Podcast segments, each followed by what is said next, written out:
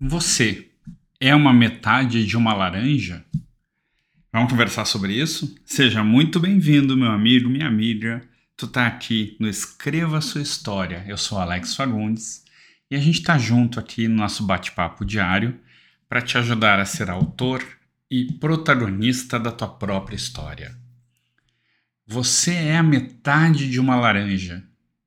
E nisso eu vou sempre me lembrar do Fábio Júnior. Lembra da musiquinha As Metades da Laranja? Eu canto muito mal, né? Eu sei, mas tudo bem. O importante é passar a mensagem. Eu sempre digo que essa música, apesar de linda, é um desserviço ao nosso inconsciente coletivo do país. Sabe por quê? Porque quando a gente começa a cantar uma música assim, a gente olha, olha o que te diz. As metades da laranja, sonho lindo.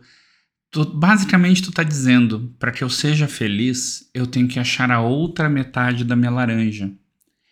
E qual é a minha grande birra com essa música? Ninguém é a metade de uma laranja, é uma laranja inteira. E para dar certo uma relação tem que ser entre duas laranjas, duas maçãs, pode ser as frutas que tu quiser. Mas o importante é se tu está pela metade quando tu entra num relacionamento, tem tudo para que ele dê errado, porque tu não tá sendo inteiro. E aí tu vai te perder na relação. Porque é normal, se tu não tá inteiro, o outro, ele não tá te agregando, ele tá te preenchendo. Ou tu tá preenchendo ele, e a relação pode, muitas dão certo, tá? Não tô dizendo que, ah, não, mas o Alex isso nunca vai dar certo. Não, não quer dizer que não vai dar certo. Inclusive pode dar certo por muito tempo, é só um se anular perante o outro. E aí vai dar certo para a vida inteira, enquanto aquele um aguentar. Mas o que eu vejo, e ainda mais nos dias atuais, uma relação não tem que ser entre duas metades.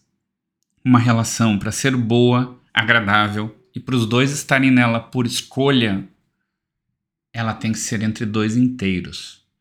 Duas laranjas inteiras, se tu quiser. Mas não, nunca entre duas metades.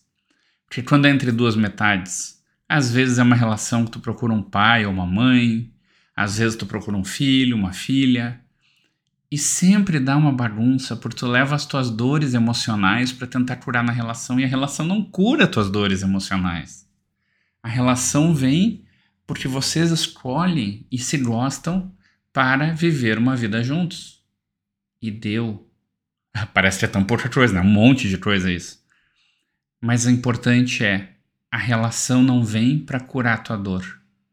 A relação vem para que vocês dois se agreguem e deem apoio e deem felicidade e carinho. Mas o outro não é responsável pela tua felicidade. O outro é responsável no máximo, por cumprir o que vocês acordaram entre vocês. Porque ele não tem. Mal o outro consegue resolver os problemas dele e se fazer auto feliz, ainda vai ter que ter todo esse compromisso de te fazer feliz também? Sério? Pensa sobre isso. Tu é metade de uma laranja ou tu é uma laranja inteira? Ou será que às vezes tu é menos que uma metade, tu se perde dentro do outro?